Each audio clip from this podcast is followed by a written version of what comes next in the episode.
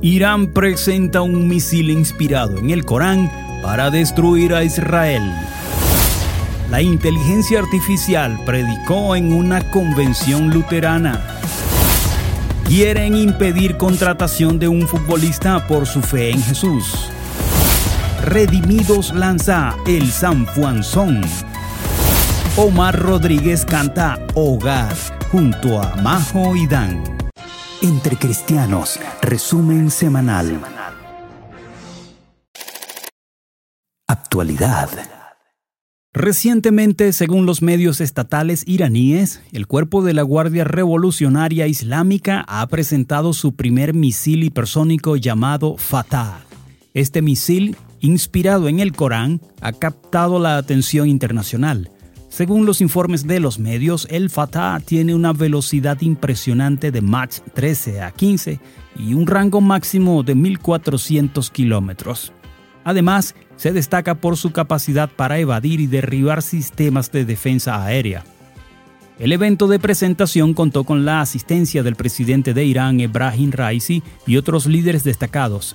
Raisi afirmó que este nuevo misil es un símbolo de seguridad y paz para los países de la región añadió que el poderío militar y de misiles de Irán actúa como un factor disuasorio no solo contra las invasiones, sino también contra la mera idea de invasión.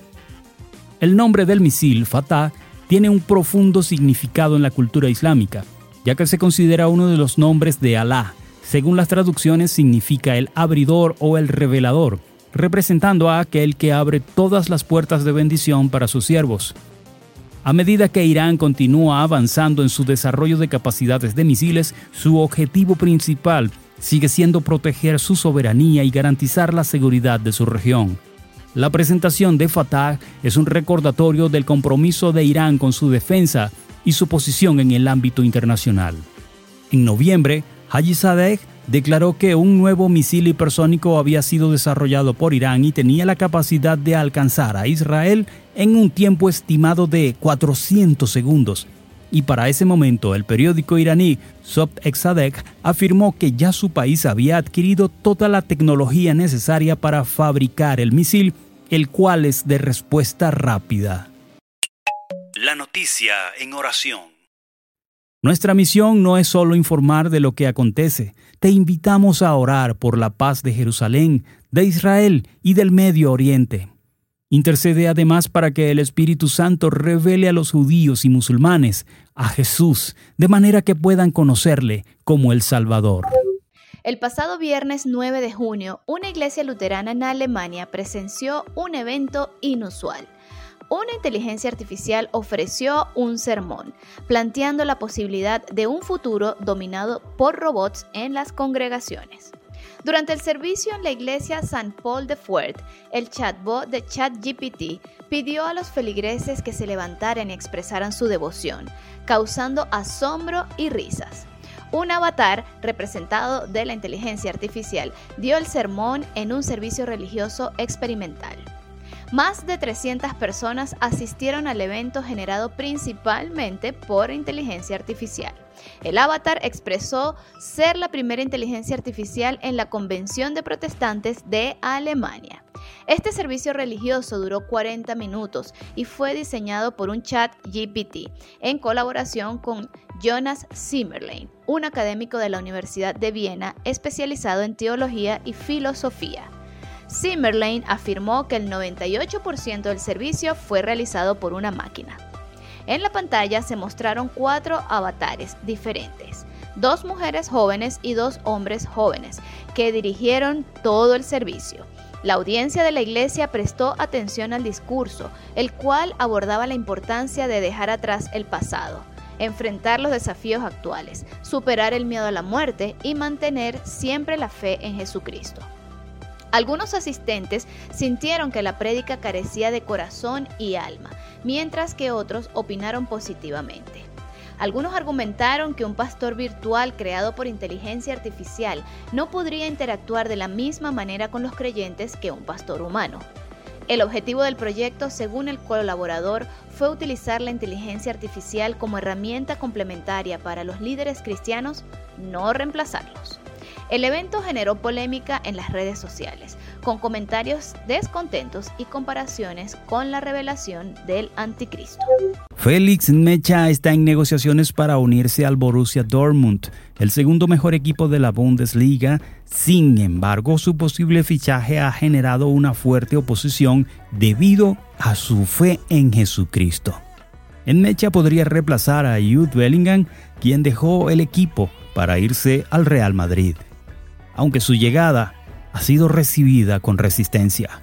La temporada pasada, en Mecha se estableció como titular en el VfL Wolfsburg y debutó en la selección nacional de Alemania.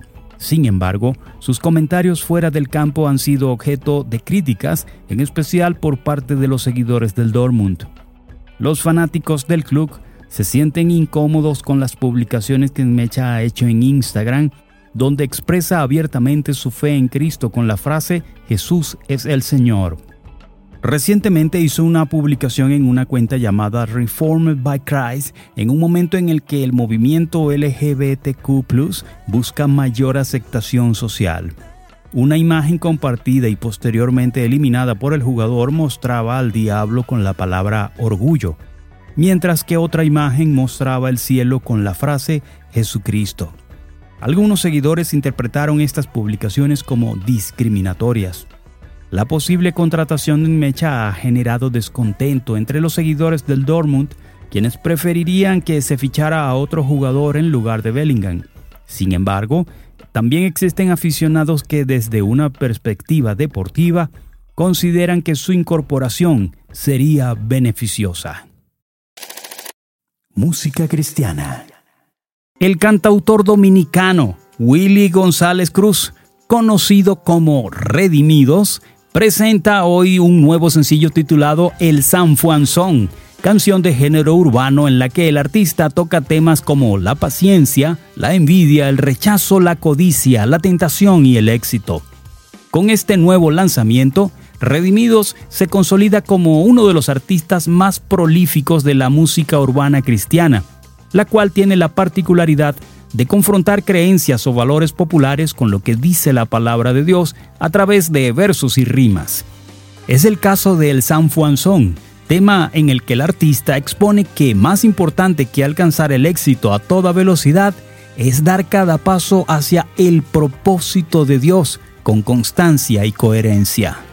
La canción tiene un sonido callejero pues busca simular una carrera de autos en la que el primero en llegar es el ganador, pero con la que el artista quiere transmitir que el verdadero vencedor no es aquel que llega primero, sino quien, gracias a su paciencia y perseverancia, logra llegar más lejos. Asimismo, el intérprete habla sobre aquellos momentos en los que las puertas se cierran y en la importancia de confiar en que los planes de Dios se realizarán, pues, para los hijos de Dios, más determinante que las circunstancias son sus promesas. Con este sencillo, el intérprete busca inspirar al público a tomar las decisiones correctas y a saber esperar y confiar en los tiempos de Dios. El videoclip de El San Juan que refleja también un ambiente urbano en el que la velocidad es el protagonista, ya se encuentra disponible en el canal de YouTube del artista. Este ya cuenta con más de un millón de reproducciones, a menos de una semana de su lanzamiento en la plataforma de video.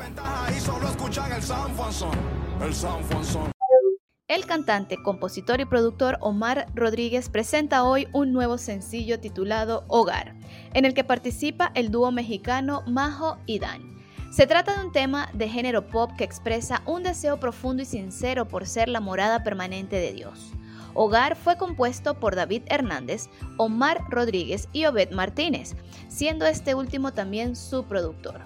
La canción está inspirada en el Salmo 73, verso 25, Reina Valera 1960. ¿A quién tengo yo en los cielos sino a ti? Y fuera de ti nada deseo en la tierra. De acuerdo con Omar Rodríguez, este nuevo tema es una plegaria a Dios, una oración que expresa un anhelo por su presencia en nuestras vidas, comenta el intérprete. Respecto a la colaboración con Majo y Dan, agrega que al terminar de componer la canción, sintió que esta corresponde con el estilo del dueto e igualmente, debido a la amistad que los une, decidió invitarlos.